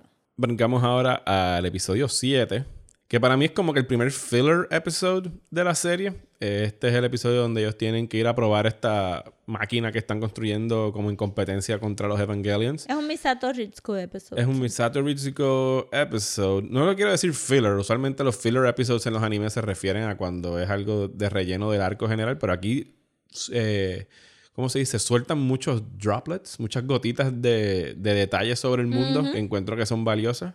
Eh, sí vemos otra vez, eh, ellos se llevan, tienen a, a Shoji y a que no sé qué como los enfermitos mentales, porque pues, eh, este es el episodio donde llega Misato a la escuela a dar como un Ajá. discurso y todo el mundo en la escuela está como que, wow, llegó Misato. Taca, taca, taca, nenes, todas las nenas están sentadas si- en los escritorios. Y si empezamos a notar que Shinji está un poquito mejor de humor. Como que se está acoplando un poco mejor. Un chin más cómodo. un chin más cómodo, está sonriendo. Está como que empezando a tener un, un rapport con, con estos dos panas en la escuela. Eh, y hay una descripción en este episodio que dicen que el, que el entry plug, donde ellos se eh, meten al Evangelion, él lo describe como que huele a sangre, pero Sí. a la misma vez me siento bien comforting, o sea, adentro de este sitio. Eh, nada, algo para que anoten por Shinji ahí. es un trip. Shinji de momento está pasando por su día y pausa a decir eso y a decir, I guess I don't know anything about the Evas. Y uno, ajá, Shinji, no has preguntado nada de estos robots. Exactamente. Y, eh, y en este episodio, nada, Misato se va con Ritsuko a ver esta prueba de esta otra máquina Sí. que están tratando de hacer para competir con el Evangelion, pero resulta que ahí es que dicen por primera vez que el AT Field es algo ex- exclusivo, de los. Evangelions. Eh, el- este episodio se llama That Which is Man-Made o A Human Work. Que entonces te da a pensar, Que este robot es man-made, pero entonces los Eva. Que son. Mm. no, pues no, no, estamos tratando de evitar los spoilers, es nada más para que estén pendientes de estas cosas Exacto. mientras las están viendo. Eh, pero sí, en- eh, creo que este episodio es bueno para establecer, pues, porque hemos estado escuchando de UN, hemos estado escuchando de Germany, hemos estado escuchando Sí, de para, United para saber qué es lo que States. está pasando en el resto del mundo, porque esto es en, es en Tokio 1, si no me equivoco, es en, en la, Es en la- Tokio 1, que es Original Tokyo. nada. Ajá, no queda absolutamente No nada. parece los Salt Flats de Utah. Este episodio me gustó que al final, eh, como que alguien tiene que otra vez darle dos pescosas a Shinji para que se dé cuenta de lo que está pasando. Ay, Dios mío, sí. que, que no sé, que el Shinji siempre se está quejando de que, ah, Misato es un slug, Misato es aquello, Misato es lo otro, y que no sé qué. Dice, loco, tú no sabes la suerte que tú tienes porque Misato a ti te está dejando ver exactamente cómo es. O sea, tú estás teniendo una intimidad con Misato en tu relación, ya sea de roommates o de lo que sea, donde ella se siente completamente libre de ser como es, de desayunar cerveza, etcétera, etcétera. Y ahí Shinji como que tiene un clic en la cabeza Ajá, que como dice, que dice "Ah, como ok". que, mira, fíjate, es, Es verdad. verdad. Como que se hace un poquito más estrecha la relación entre ellos. En términos de, de por qué están en Tokio 1, pues entonces es que necesitábamos ver. El, el mundo se está casi terminando. Yo diría, porque hay monstruos bien grandes que están destruyendo la ciudad. Pero como quiera, todavía esto sigue siendo big business. Ujú. So, el Military Industrial Complex está en full force y todo el mundo quiere tener su propio EVA para poder conseguir ese sweet, sweet money del UN. El UN está repartiendo billetes por ahí. Eso es billete para aquí, billete para acá. Porque en muchos de los episodios, en, diálogo que no es tan importante, siempre vuelven otra vez al fact de que we're underfunded, necesitamos más dinero. Pero la realidad es que estos robots cuestan súper caro y que, que a pesar de que nuestro círculo inmediato de, de, de personajes está viéndolo más en tenemos que hacer esto por el bien de la humanidad, hay sí otro mundo donde la gente está diciendo yo necesito estos chavos. Sí, De hecho, en este episodio se tiran una mención de que Estados Unidos todavía no se ha apuntado, pero eventualmente caerán porque saben que lo van a normal, necesitar. porque ellos siempre llegan tarde a las guerras anyway. So, y I'm sure que los japoneses están bien claros en ese diálogo Sí, ahí, como que yo creo que sí, ¿verdad? Yo creo que deben saber dos o tres cosas. bien de- brutal. Igual que todo esto, como sabemos que toda esta ficción post-apocalyptic japonesa tiene que ver con las bombas nucleares que tienen que... todo lo que es Godzilla, todo. Por, ¿por, qué, Todo. por qué siempre llegan los Giant Monsters y tienen que ver cosas nucleares? Exacto. Por lo que Por- a Japón le tiraron dos bombas Nagasaki nucleares. y Hiroshima. Eh, y entonces aquí vemos un poquito más de ese behind the scenes. Entonces, también hacen alusión de que el climate change está dejando a people starving. No dicen who's starving. So podría ser como que hay partes de Japón que están starving.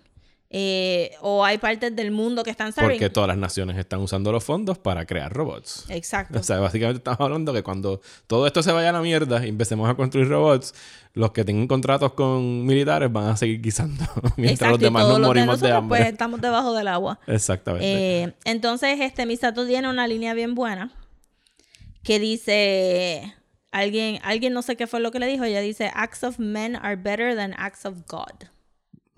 Ujú, Eso es una muy buena línea. Eso es una muy buena línea. Este, remember that line.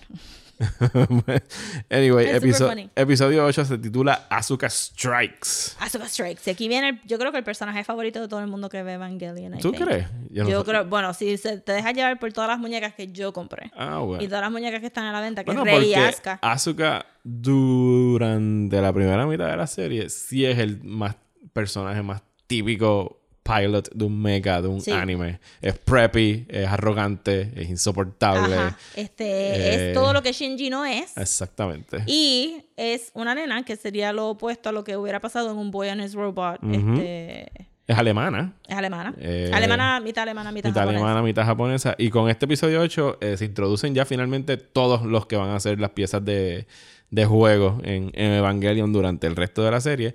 Asuka la van a buscar en un portaaviones. Están transfiriendo el EVA 02, que es el, ella lo describe como el primer... El primero. Eva. el primer EVA, porque el primer EVA 0 es el, el prototype, el prototipo, el EVA 01 El es como que el test. test model y este EVA 2 es ya el como que está full power, listo para eh, defender a la Tierra, etcétera, etcétera. Eh, y entonces el show sí se empieza como que a poner un poquito, este episodio se empieza a poner un poquito más convencional y vamos a ver en el, el próximo desmenuzando cómo los próximos episodios Evangelion sí entra en un ritmo un poquito más típico de un mecha anime, porque Sí. entonces los ataques de los angels se van a empezar a hacer más frecuentes y sí se va a más o menos convertir en el Monster of the Week, en el tenemos que pelear con el monstruo, pero es por diseño. Yo entiendo que es por diseño con toda la intención de que ahora nos vamos a poner un chin más convencionales eh, con este personaje de Asuka, porque es el personaje eh, convencional que llega a la serie. exacto. Ella es loud, eh, es impulsive, es prideful. Es badass. es badass, o sea, ella, ella se sabe ese Eva para arriba y para abajo, Shinji todavía está preguntando qué son Eva. Y, y a- a- opuesto en personalidades en el sentido de que lo primero que vemos de Asuka es que ya pasó por la pubertad. Ujú. Sí, no, ella está hablando de su figura. De, De su que- figura, I filled it out, Sí, y entonces que mira, está- de- porque Misato no la había visto hace tiempito ya. Y le- entonces lo primero que ella destaca es como que, mira, ya yo tengo este cuerpo de, Ajá, exacto, de de, adolescente. de adolescente y se pasa tratando de flirt con Kaji. que, que el personaje de Kaji eh, es este tipo que trabaja no necesariamente para Nerve. Es Pero algo. tiene un título militar. Tiene un título. Por pero- encima de Misato. Pero está siempre como que tirado en esta ropa de oficina. Es ex amante de Misato. Hubo una relación ahí Sí. que lo vemos que lo introducen y él siempre está como que Aludiendo, pa- aludiendo pa con ella para molestarla. Ya no quiere tener ningún recuerdo de esa relación. Asuka ahí demuestra celos, no solamente contra eh, Misato. Pero también, y la escena más funny que a mí siempre me ha gustado mucho es cuando él, cuando él le dice que she's wild in bed, Ajá. todos reaccionan Menos- super cartoony. menos- Menos Shinji, que está perdido en las nubes. Bed, Sí, que- what? Que Calle le pregunta como que, y, ¿sabes? Todavía ella está tossing and turning in bed y él como que, no, yo no. Que él entiende que a lo mejor está esperando escuchar un escándalo en su cuarto y como que no, ella duerme bastante tranquila. Como que no, loco, eso no es lo que te están preguntando. Y todos los demás están super horrified. Y entonces también, porque eh, en esa escena también vemos que aunque Asuka está creyéndose más grandecita, no es Mm. grandecita porque reacciona horrified de que están hablando de adult sex Ajá. al frente de ella. Sí, es como que yo, e, es una sexualidad completamente superficial y externa de su parte lo que ella quiere transmitir. Exacto, como una nena que acaba de enterarse que pasó por la pubertad y que maybe tiene que hablar sobre sexo, but she doesn't know why. Eh, Sí, todavía es un poquito eh, yucky hablar de Ajá, sexo. Exacto. En ese aspecto demuestra su infantilidad. Eh, tenemos otro ataque de un angel. Yes. Eh, este llega del mar. Eh, parece como si fuera un pulpo. La descripción tuya de ahorita de Lovecraft es bastante Sí, on point. ¿Y qué más sucede? Ella decide que como quiere que Shinji vea lo awesome que ella es, que los dos van a estar adentro del, del entry plug del Eva. Y entonces ahí vemos cositas interesantes como porque Shinji está pensando en japonés y ella está pensando en alemán, no hay una sincronización, pero una vez ella cambia el lenguaje a Japón a japonés, los dos como que el Eva cae en ritmo, so no hay ninguno de ese problema con el Eva como si lo hubiera hecho con Rey, maybe. Y sí tenemos como que el first full blown típico action scene de un Ajá. anime en el mar. Y que uno dice como que imposible, pero ella está brincando de... De portaavión de- en portaavión. Entonces, super anime también típico, el, la carpa que estaban usando para tapar el Tiene Eva, como una capa. Ahora ya tiene como que este flare y se ve así como que este post-apocalyptic robot y está brincando a todos lados y tiene un progressive knife. Que en inglés a mí no me hace nada de sentido ese Así- adjetivo. Así se hace la traducción también, por lo menos en los subtítulos que estoy viendo. it progresses, it has some progress in it, I don't understand. Pero puede cortar lo que sea. Lo pierde inmediatamente. Sí. Eh, y como típico Evangelion, sí, este es el más fan service oriented episodio. Es como que mira qué cool son los Eva, mira cómo se mueven. Pero siempre está pasando algo behind the scenes. Yes. Y en este está pasando a través del personaje de Kaji, que no está. Que él- se desaparece. que se desaparece y dice, I'm out porque Yo tengo otra cosa tengo que otra hacer". cosa que hacer. Y en un cierto momento Misato se pregunta, ¿por qué el Evangelion nos es... ¿Por qué el Angel nos está atacando aquí en alta mar? Ujú. Ellos... usualmente- Habían preparado for it, ellos se habían preparado, pero, pero no lo esperaban. no lo esperaban porque usualmente los Angels quieren llegar hasta donde está Nerve en el Geofront. Porque está aquí. Y no es ninguna casualidad que Kaji se vaya. Porque Ujú. Kaji es posiblemente la razón Sí. por la cual el Angel está atacando. Porque como vemos al final del episodio, Kaji ha estado teniendo conversaciones con Gendo, el papá de. Shinji. eh, y cuando nos una preguntamos, tiene una maleta que está llevando hasta los headquarters de Nerve. Y cuando llegan ahí, que abren la maleta, adentro hay un embrión que describen como Adam, the, first, first human. What? Y ahí se acaba el episodio. y ahí se acaba el episodio. Y pues yo creo que es un buen punto. Como que para cerrar este primer eh, eh, conversatorio, esta Sí. discusión de Y yo creo que, que, que todo lo que es acción está para eso mismo. Como que, look at the bright shiny stuff, look at the bright shiny stuff. Ah, no, no, pero espérate, esto era lo importante.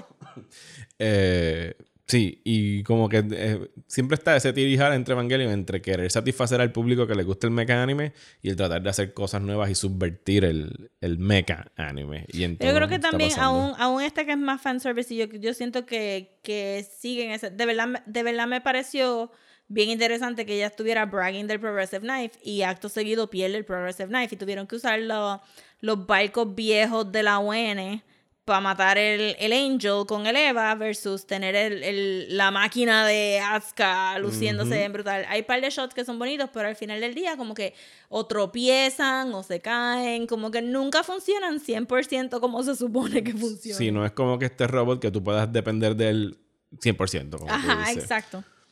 Pensamientos generales sobre estos primeros ocho episodios. Eh, No hemos visto más nada. porque hemos visto más nada. los- eh, eh, tanto Rosa como yo hemos visto Evangelion antes, pero le estamos refrescando poquito a poco y después venimos a grabar. Y yo diría que de estos episodios yo recordaba bastante, pero sí me llamó mucho la atención cómo, cómo van introduciendo todas estas cosas que van a ser bien importantes más adelante y lo hacen de una manera que te, como que es un- un- una carnada, como que tú no necesariamente te vas a dar cuenta de lo que estás viendo, pero cuando lo estás dando otro vistazo es como que, wow, todo eso estaba ya introducido desde el principio de la serie. Sí, exacto. Yo siento que a pesar de que no, no hablamos maybe a fondo de los otros temas que vamos a estar hablando en los próximos episodios, porque ya se van a ver un poquito más obvios en el, en el rewatching, teniendo en mente los temas específicos que yo estaba buscando ver, realmente la serie es way más groundbreaking de lo que yo pensaba, porque la primera vez que yo la vi, yo la vi at face value. Pero, y a pesar de que tiene muchas limitaciones, sí tiene unos shots que son bien lindos, bien particulares, que son visual metaphors, que te están tratando de llevar a, a una conclusión. Y pues vamos a ver cómo progresa la serie en términos de eso, ¿verdad? Este, porque va a haber como con un- una turbulencia. Sí, lo- lo- los próximos ocho episodios se darán cuenta de que, sí, como dijo ahorita, empiezan a tomar ya un giro más un poco hasta el típico mecha anime. Vamos a pelear con el, el Angel de la semana. Pero ya cuando estemos concluyendo el próximo eh, bonche de episodios, va a haber un giro bastante radical a lo que de verdad hace Evangelion Evangelion. Exacto. Así que, nada. Sigan escuchando. Sigan escuchando, sigan viendo Evangelion. Eh, si quieren maratonearla completa hasta el final, metan mano, pero les aseguro que van a tener más dudas y preguntas que... que- pero Sí. son unas que incluso nosotros que la vimos hace 20 años, todavía hay cosas que nos preguntamos y hay cosas que todavía están en el aire, pero para mí son de, la- de las discusiones más nítidas que uno puede tener con esta serie sobre qué significa, qué era esto, qué querían decir con esto, cuántas cosas están... Exacto. Y si tocando. ustedes tienen como que algún pet conspiracy theory que, que, que quieren escuchar. Uh, sí. O- Este... O, si, o si de verdad es la primera vez que la están viendo y llegaron hasta este octavo episodio y tienen alguna teoría de lo que va a pasar, me encantaría leerla. Yes, por favor, dejen comentarios en Facebook o en Twitter y déjennos saber su, su Where do you think this is going? Sí, escribanos a Desmenuzando el Podcast a Gmail o pueden encontrarnos en Twitter y Facebook como Desmenuzando Pod, P-O-D al final de Desmenuzando.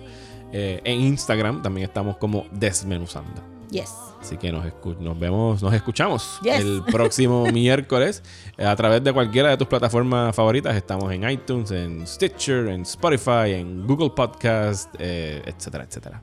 Eh, Rosa, ¿dónde te pueden encontrar a ti en las redes sociales?